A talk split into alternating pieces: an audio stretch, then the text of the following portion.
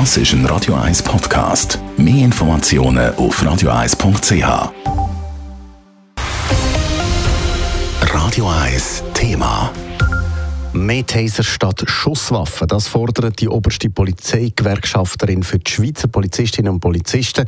Ins Rollen gebracht hat die Diskussion der Fall von Machsch im Kanton Wallis, wo ein Polizist einen bewaffneten Mann im August mit seiner Dienstwaffe verschossen hat. Wie es Zürich aussieht mit diesen Taser, wo sie aktuell zum Einsatz kommen und ob sie bei uns auch mehr bräuchte, im Bericht von Elena Wagen.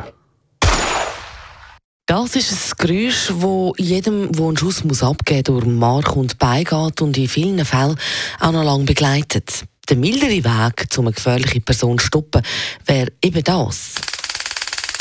Die sogenannten Taser, oder wie der offizielle Begriff heisst, Destabilisierungsgerät.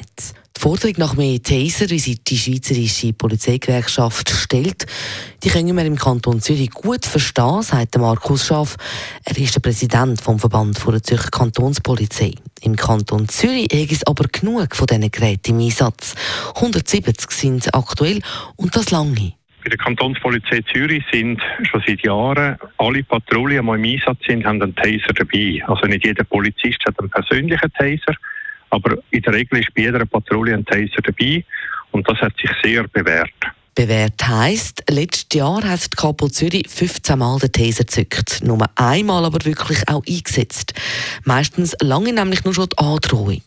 Wenn man den Taser zückt und die gefährliche Person nicht reagiert, dann können wir nämlich, bevor man Strom gibt, mit einem sogenannten Leuchtbogen Leuchtpunkt auf die Person projizieren. Und das lange dann meistens. Zum Glück, sagt der Markus Schaff, der Einsatz von diesen Elektroschockgeräten sei nämlich gefährlich. Ist wirklich gerade unterhalb vom Schusswaffeneinsatz wird der Taser gebraucht und jeder Taser-Einsatz wird intern nachher abgeklärt. Also das gibt wie ein Verfahren, das geprüft wird.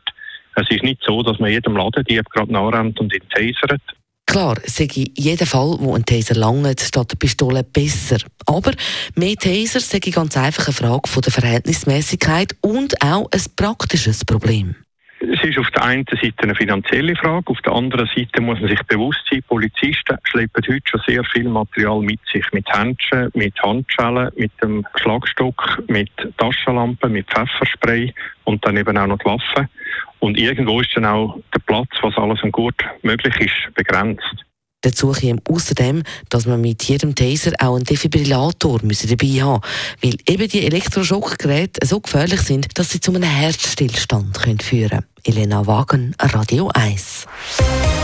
Radio 1 Thema. Jederzeit zum Nachlesen als Podcast auf radio1.ch.